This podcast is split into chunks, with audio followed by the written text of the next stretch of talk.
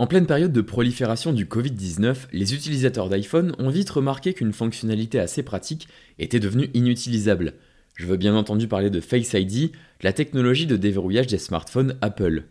En effet, avec un masque, il est quasiment impossible d'ouvrir votre téléphone sans utiliser votre code de déverrouillage. C'est l'occasion d'en savoir un peu plus sur la technologie de la firme à la pomme pour garantir une sécurité sans faille de votre téléphone.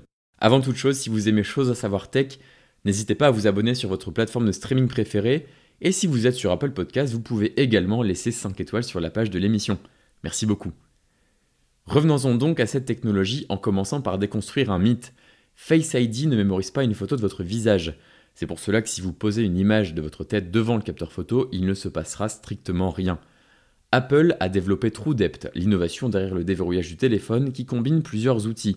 Dans un premier temps, l'iPhone va projeter plus de 30 000 points invisibles à l'œil nu sur votre visage, et ces points vont modéliser l'intégralité de celui-ci. Quand vous configurez votre iPhone, cette modélisation sera effectuée à plusieurs reprises afin de capter la moindre géométrie qui vous rend tout simplement unique. Donc concrètement, une caméra infrarouge va ensuite lire tous ces points afin de constituer un modèle en 3D et de le comparer à celui qui est enregistré sur votre téléphone. Apple estime qu'une personne sur un million est capable de déverrouiller votre téléphone via le visage, contre une chance sur 50 000 via les empreintes digitales. Le seul problème qu'Apple n'a pas encore résolu est celui des jumeaux. Il est en effet très probable que votre frère ou votre sœur jumelle puisse ouvrir votre iPhone. Apple recommande donc l'utilisation d'un code de verrouillage classique en complément.